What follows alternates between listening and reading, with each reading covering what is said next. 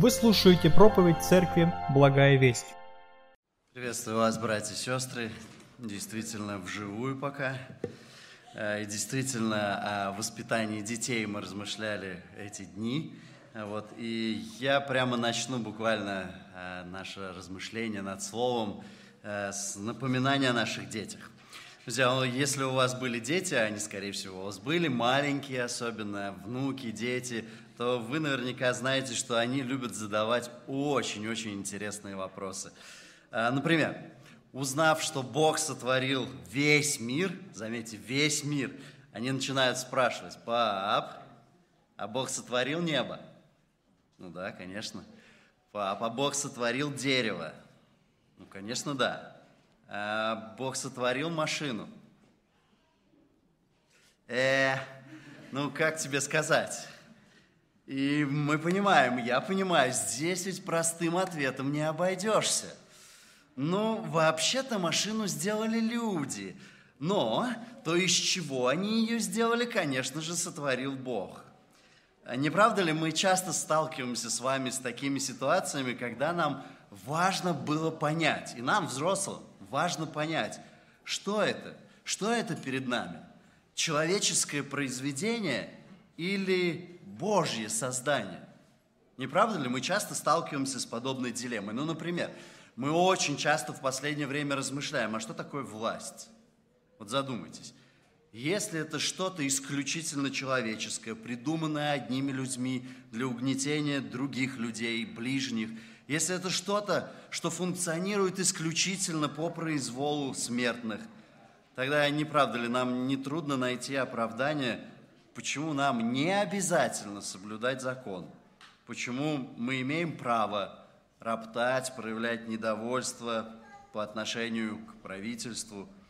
Друзья, но если мы верим Писанию, что существующие власти от Бога установлены, вы узнаете цитату из послания к римлянам 13 главы, «Ибо нет власти не от Бога, тогда мы соглашаемся с повелением апостола Павла. Всякая душа да будет покорна высшим властям.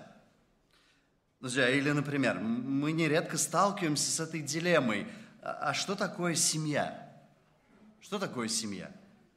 Друзья, если это не более чем договор двух людей, социальное установление, пережиток прошлого – и если это пережиток прошлого, просто основанный на человеческих устоях и обычаях. А рождение детей – это просто прихоть одного из супругов, который просто не просчитал. Не просчитал, как будет трудно поднимать детей. Тогда мы легко поймем, почему этот мир не ценит семью. Почему он буквально наполнен разводами, потому что не сошлись характерами. А среднестатистическая семья будет воспитывать одного ребенка, ну, может быть, двух. Друзья, как следствие, наша нация продолжает полномерно вымирать. Друзья, но если семья – это Божий замысел от начала, а дети – это наследие, награда от Него, тогда для нас закон, не правда ли? Для нас лично закон. Что Бог сочетал, того человек, да, не разлучает. Тогда для нас блаженство наполнить детьми свой колчан. Друзья, тот же самый вопрос мы себе иногда задаем, а что такое церковь? Что такое церковь? Если это человеческая организация, да, пусть местная, религиозная по официальному названию, если это клуб по интересам, если это дань почтения верующим предкам, то нас тогда нисколько не должно удивлять потребительское отношение церкви, которое характеризуется принципом «мне все должны», а если я не получаю здесь того, что я ожидаю, ну тогда прости, прощай, я пойду дальше. Друзья, но если церковь – это, это церковь Бога, живого столпа утверждения истины, тогда мы должны другое осознание иметь. Мы являемся детьми одного небесного Отца, которые соединены любовью Божией в одну духовную семью – Друзья, я бы хотел, чтобы мы сегодня поразмышляли с вами как раз о последнем, о том, что такое церковь.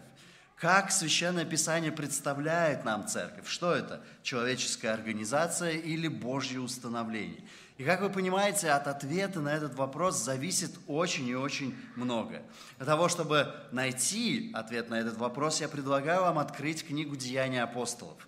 20 главу, и мы прочитаем один единственный стих, 28. Но это слова из самого центра обращения апостола Павла к ефесским служителям. Если хотите, это главный призыв, главное увещание всей его речи. Мы прочитаем 28 стих 20 главы Деяния. Итак, «Внимайте себе и всему стаду, в котором Дух Святой поставил вас блюстителями, пасти церковь Господа и Бога, которую он приобрел себе кровью своею. Друзья, этот текст ясно свидетельствует, что по Божьему замыслу церковь принадлежит Богу, и принадлежит она ему по праву искупления. Поверьте, нам легко принять и понять эту истину. Особенно, когда речь идет, знаете, о Вселенской Церкви. Ну, вообще нет никаких проблем, не правда ли? Все тогда просто – дети Божьи, все дети Божьи, разбросанные по всему лицу земли, они, конечно же, искуплены им, конечно же, принадлежат Ему. Да, это Церковь Божья. Однако, когда речь заходит о поместной церкви, вот тогда нам становится не так-то просто. Мы начинаем морщиться, ерзаем на месте, чешем затылок. Почему? Потому что мы сразу вспоминаем обо всех тараканах – конкретной поместной церкви. А тараканы, надо сказать, в церкви водятся. Иногда маленькие, иногда крупненькие, по-разному бывает.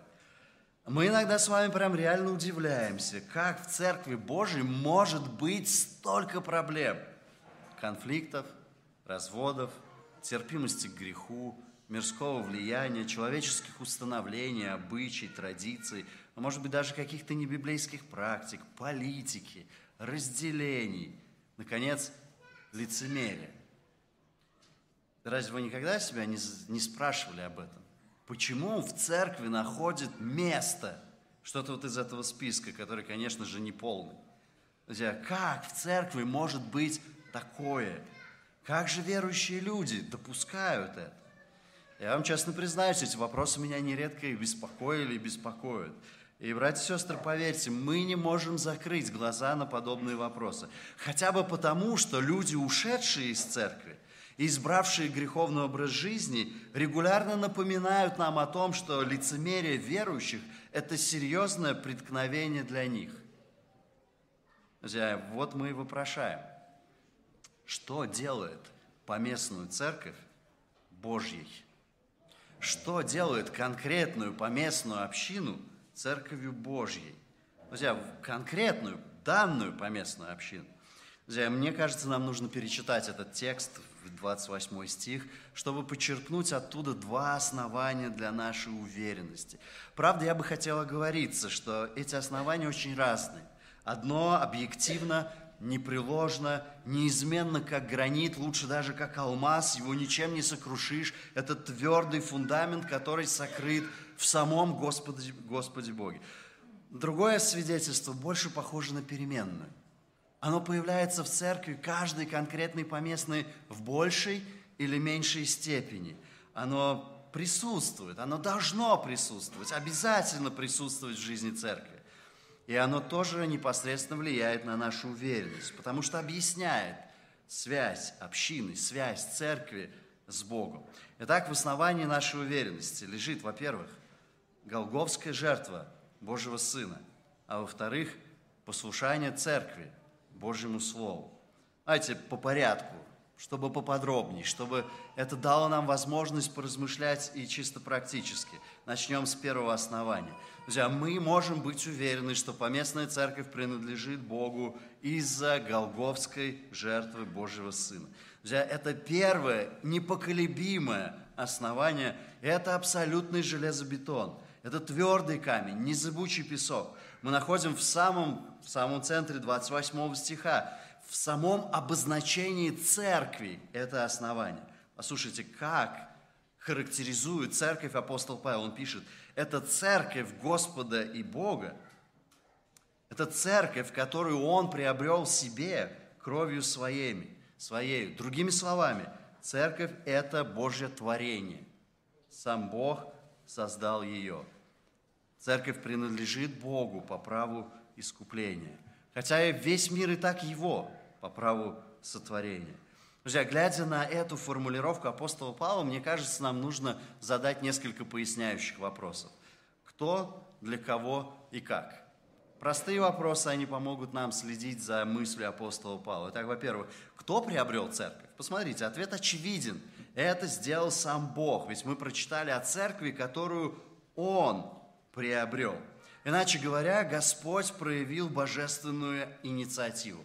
Помните, в послании к римлянам 5 главе 8 стихе мы читаем, «Но Бог свою любовь к нам доказывает тем, что Христос умер за нас, когда мы были еще грешниками. Он проявил инициативу».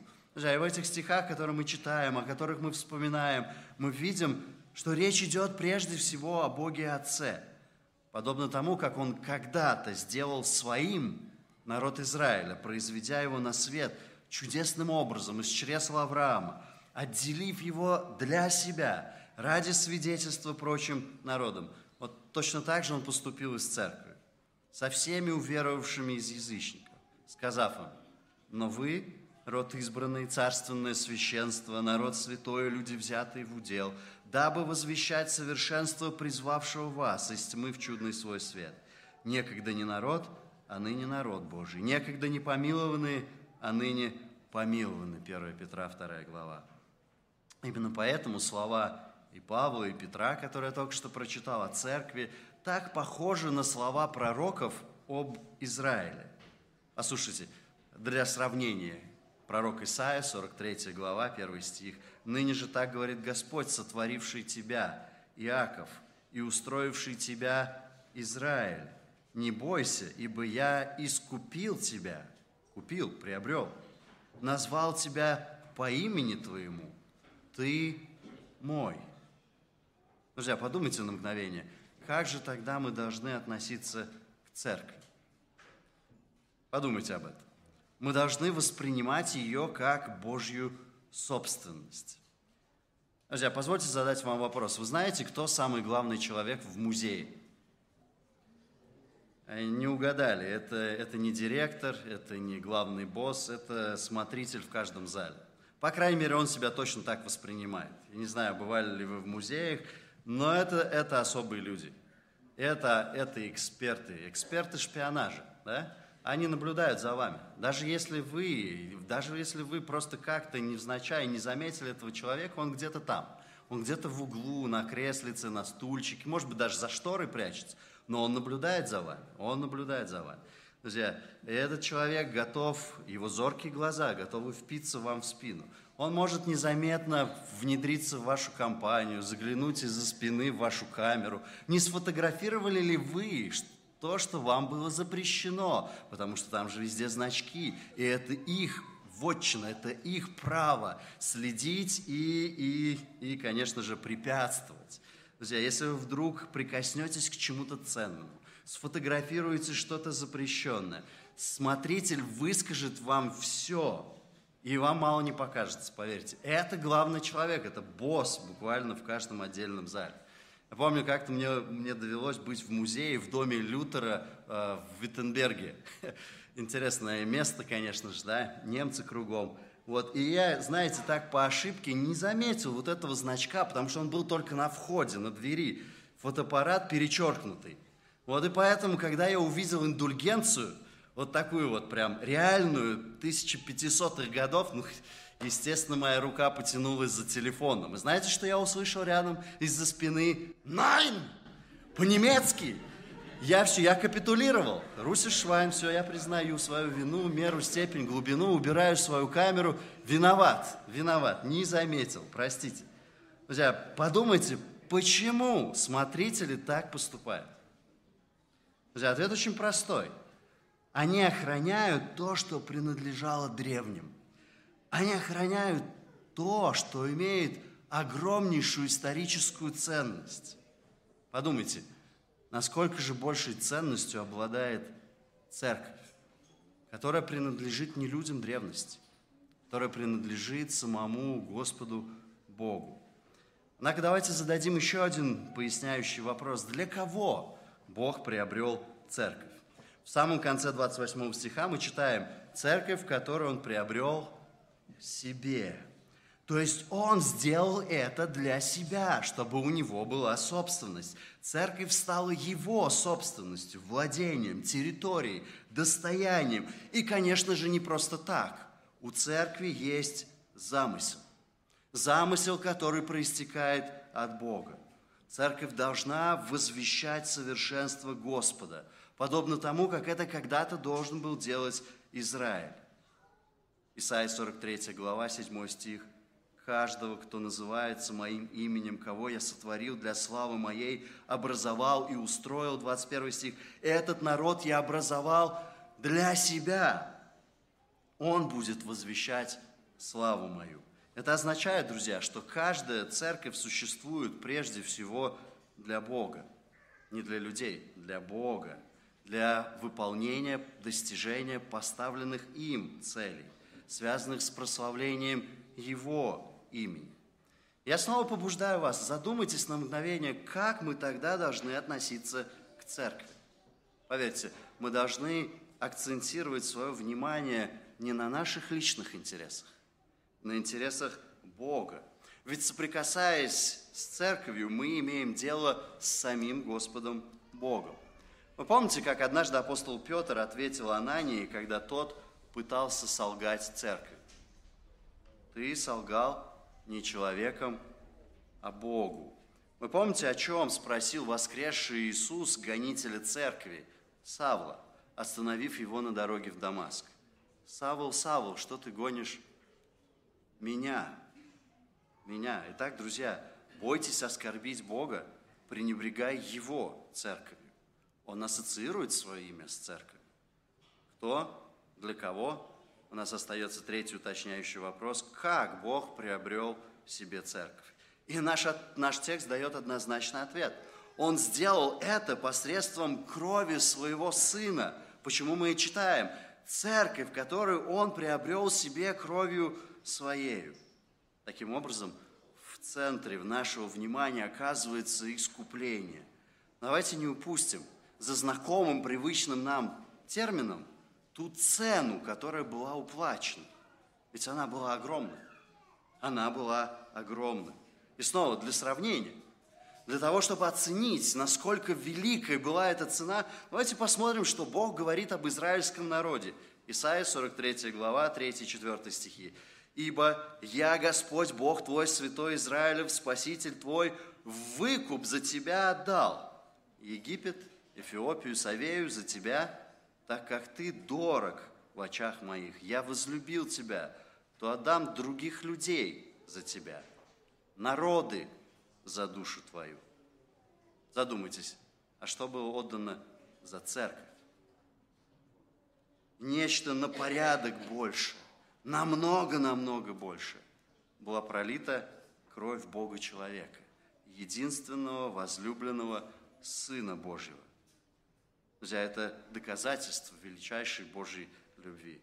Как было верно замечено, церковь – это наиболее драгоценная реальность на земле. Почему? Поскольку за нее была заплачена величайшая цена. Иначе говоря, ценность того, что совершилось на кресте, придает ценность и Церкви Божьей. Подумайте опять, как же нам тогда следует относиться к Церкви? Я думаю, вы согласитесь со мной. И мы должны ценить ее максимально. Послушайте слова одного пуританского пастора Ричарда Бакстера, 17 век, который положил изучаемый нами стих в основание своей самой известной книги, которая носила название «Реформированный пастор». Он пишет, «Один врач, живший в древности, говорил, «О, если бы Христос доверил мне на хранение несколько капель своей драгоценной крови, поместив их в легко бьющийся стакан, то как внимательно следил бы я за ним, с какой нежной заботой стал бы оберегать его. Но если он доверил мне тех, за кого заплачено этой кровью, то разве не должен я столь же трепетно относиться к выполнению своих обязанностей. Чуть дальше он продолжает. Мы знаем, что кровь Христова будет ходатайствовать за нас. Так пусть голос Христа подвигнет нас к выполнению нашего долга, дабы не прозвучал он для нас обвинительным приговором. Итак, ценность крови, пролитой на кресте, учит нас ценить церковь, которая была приобретена этой кровью. Дорогие братья и сестры, Голговский подвиг Иисуса Христа свидетельствует о принадлежности церкви Богу. И я очень прошу вас, давайте мы сегодня не ограничимся лишь тем, что привычно кивнем головой, согласившись с весьма знакомой для нас истиной. Давайте поступим не так. Давайте лучше проверим. Давайте вы каждый, сидя на месте, проверите, как вы относитесь к церкви. Как к сборищу людей или как к собранию искупленных Богом. Как вы воспринимаете церковь? Как что-то человеческое или как Божье детище? Давайте усложним немножко задачу. Давайте приблизим ее к реальности. Как вы относитесь к церкви, когда вам что-то в ней не нравится, когда вы с чем-то в ней не согласны, когда в этой церкви вас не замечают, обходят стороной, игнорируют, когда вас обижают, когда против вас грешат, когда вы видите конфликты и разногласия, когда вы оказываетесь в эпицентре какого-то конфликта, когда вы подозреваете соседа слева или справа в лицемерии, и он, надо немало поводов подает, чтобы вы действительно засомневались в его искренности. Друзья, как вы относитесь к церкви, когда вы просто скорбите, глядя на ее состояние, развитие или отсутствие развития? Друзья, обязательно проверьте свое отношение к церкви. Ведь если она стала для вас чем-то исключительно человеческим, в ваших глазах это просто что-то человеческое, обязательно, практически незамедлительно появятся характерные признаки, как сорняки вылазят во время дождя – если церковь для вас – это прежде всего люди, тогда, тогда мы будем обижаться, смотреть на людей, ходить перед людьми, будем соблазняться, притыкаться об людей, будем искать признание от людей, будем отстаивать свое среди людей, будем давать место амбициям, гордыне, будем сравнивать себя с другими людьми, будем конфликтовать, ругаться, будем преследовать друг друга – Будем давать место клановости, политике, подрывным действиям. Будем стараться изменить то, что нам не нравится, своими собственными человеческими людскими силами. Будем разочаровываться в конечном итоге, будем терять надежду, перестанем верить в людей, которые нас окружают. В итоге будем строить свое собственное человеческое царство на территории поместной церкви. Поэтому, друзья, проверьте – не превратилась ли церковь в ваших глазах в человеческое изобретение? Напомню вам, как однажды апостол Петр называл церковь ничем иным, как Божьим стадом, и призывал в первой, первом послании, в пятой главе, искренне заботиться о ней. Замечательные слова. Мы не будем их читать, но я бы хотел задать вам вопрос. Как вы думаете, как Петру удалось усвоить этот урок – о церкви, о заботе о церкви. Научиться правильному отношению к церкви. Друзья, ответ очень прост. Он видел перед собой пример пастыря-начальника Иисуса Христа.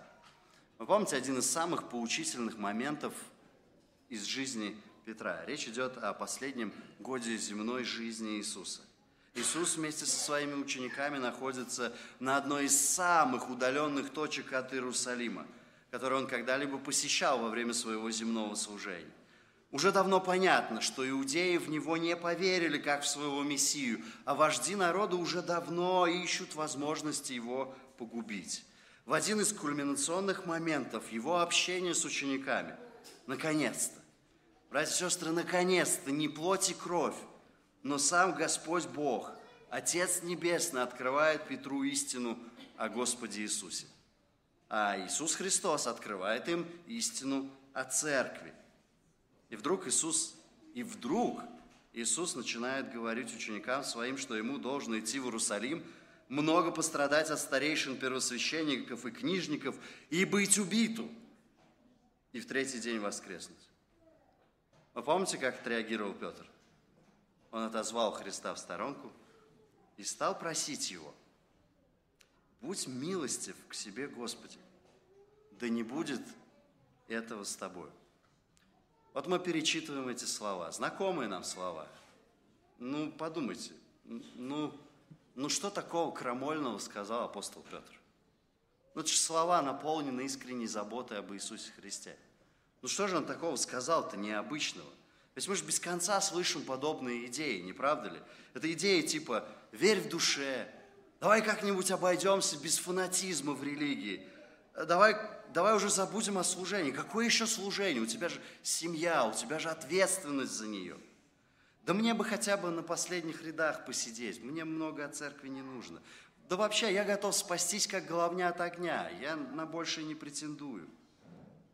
Друзья, задумайтесь, а что если бы Христос тогда сказал Петру, слушай, Петр, а ведь и правда, зачем умирать за этих грешников?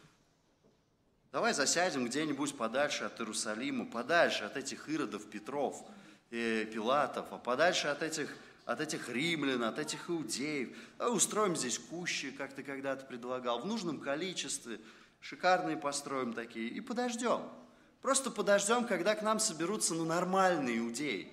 Не эти вот, которые ничего не понимают, слепые абсолютно. Нормальные придут. Просто представьте, что было бы, если бы сын не послушался и не исполнил замысел отца. Друзья, не было бы христианства, не было бы церкви, не было бы спасения нам с вами, уверовавшим из язычников. Поэтому Христос так смело отвечает Петру – отойди от меня, сатана, ты мне соблазн.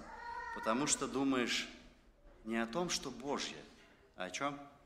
А о том, что человеческое. знаете, апостол Петр усвоил этот урок.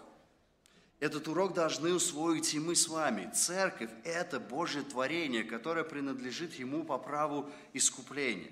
Это означает, что наше отношение к церкви должно быть соответствующим – если мы представляем эту истину, если мы держим ее в своем сердце, мы будем смотреть больше на Бога, а не, на людей, когда мы приходим сюда в общение с поместной церковью. И мы будем ходить прежде всего перед Богом, а не перед людьми. Мы будем учиться любить людей, потому что любим Бога, а Он первый возлюбил нас. Мы будем учиться покрывать грехи других, совершенные против нас, покрывать их любовью – Будем полагаться на Божью изменяющую силу и не будем терять надежды. Будем преследовать Божьих целей, Божьего замысла, искать Божьей славы, ее явления в поместной общине. Будем ориентироваться для этого на Его Слово, на Священное Писание. Другими словами, будем созидать Царство Божие здесь, а не собственное, в поместной церкви. Друзья, я думаю, вы согласитесь со мной, что мы все эксперты в любви – Э, ко всему миру сразу. И ко всей церкви сразу целиком. Вот прям сразу. Всю, это легко. Но суть-то заключается как раз в том, чтобы любить конкретных людей в конкретной общине.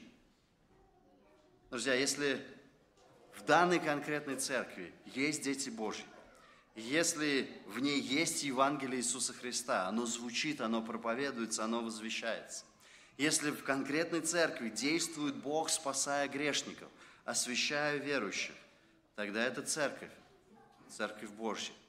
Церковь Божья, потому что Он приобрел ее себе кровью драгоценного Агнца, кровью своего Сына, кровью Иисуса Христа. Друзья, это надежный фундамент для нашей уверенности. Однако, как вы помните, я вам обещал, есть еще одно основание, без которого мы с вами просто обречены на сомнения и волнения. И речь идет о послушании церкви Божьему Слову. Это второй фундамент, второе основание – послушание церкви Божьему Слову. Давайте оговоримся сразу. Послушание – это дополнительный фактор, тем не менее очень сильно влияющий на нашу уверенность. Очень-очень важный фактор. Еще раз прочитаем 28 стих. Посмотрите на него. Итак, внимайте себе и всему стаду, обращается апостол Павел к пресвитерам Ефесской церкви, в котором Дух Святой поставил вас блюстителями. Что делать? Пасти церковь Господа и Бога, которую Он приобрел себе кровью Своей. Друзья, почему же? В самом сердце своего обращения к служителям Ефесской церкви апостол Павел вдруг напоминает им о принадлежности церкви, их, Ефесской церкви, о принадлежности ее Богу. Друзья, он желает напомнить им об ответственности. Об ответственности перед Богом, продолжить начатое им, апостолом, дело. Какое дело? Проповедовать Слово Божие. В связи с этим нам нужно обязательно посмотреть на ближайший контекст и увидеть, что там, правда, есть свидетельства, как минимум два, которые служат подтверждением принадлежности церкви Богу. Ведь церковь основывается на, на Слове Божьем и созидается Словом Божьим. И это должно быть нам очевидно. Вот первый простой факт, который объясняет нам необходимость послушания церкви Богу, заключается в том, что церковь Божья основывается, имеет свой фундамент, основывается на Слове Божьем, ни на чем другом. Об этом свидетельствует изначальное служение апостола Павла, которое так замечательно э, рассказано нам, раскрыто, расписано в Деянии 19 главе. И это служение апостол Павел вспоминает на протяжении всей своей речи в 20 главе Деяний. Служение апостола Павла заключалось прежде всего в проповеди, и ефесяне это прекрасно знали. Заметьте, если мы с вами пробежимся глазами по 20 главе, по этой речи апостола Павла, я думаю, мы с вами без труда увидим этот акцент в его служении.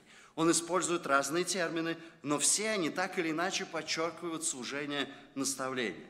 Вот просто пробегитесь глазами вместе со мной. 20 стих. Павел пишет, «Я не пропустил ничего полезного, о чем не проповедовал бы вам и чему не учил бы вас всенародно по домам». 21 стих.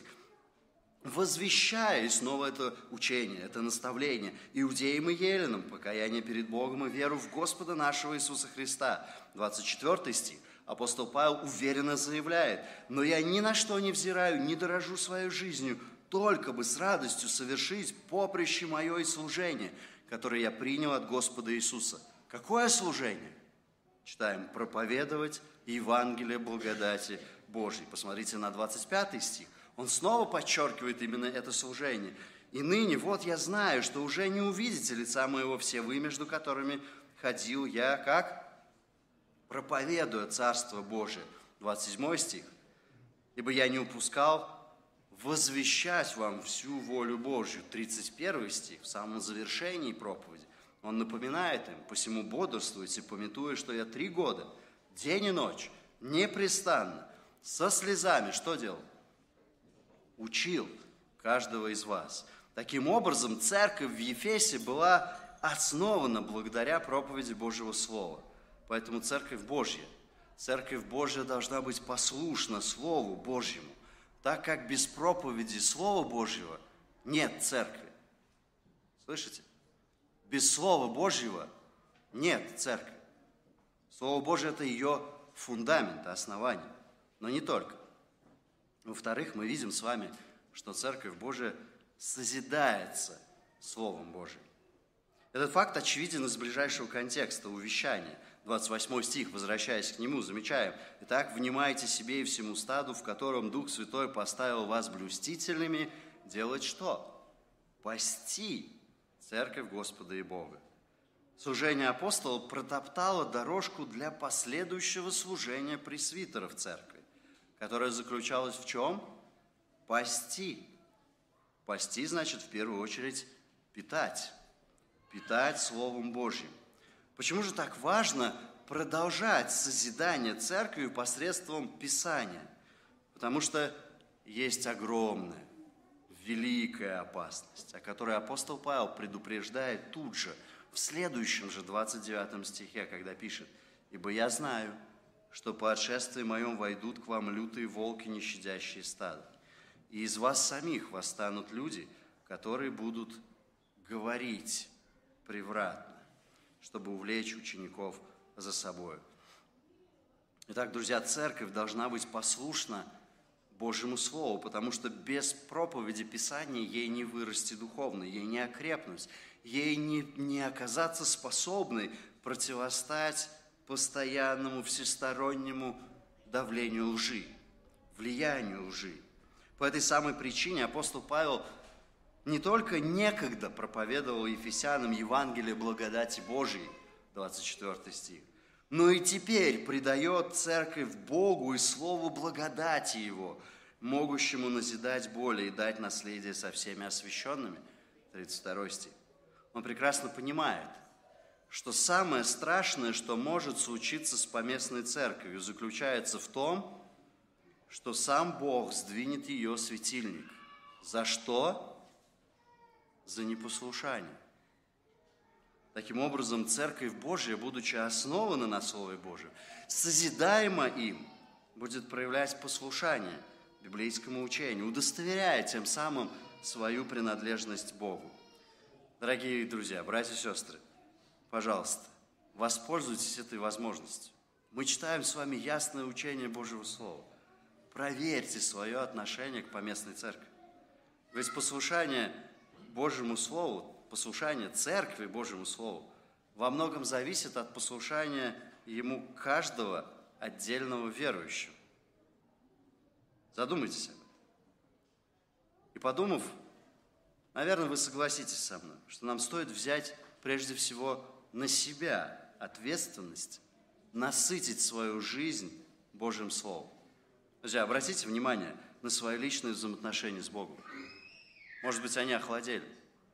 Может быть, они формализовались, они стали поверхностными. Может быть, в них много лени.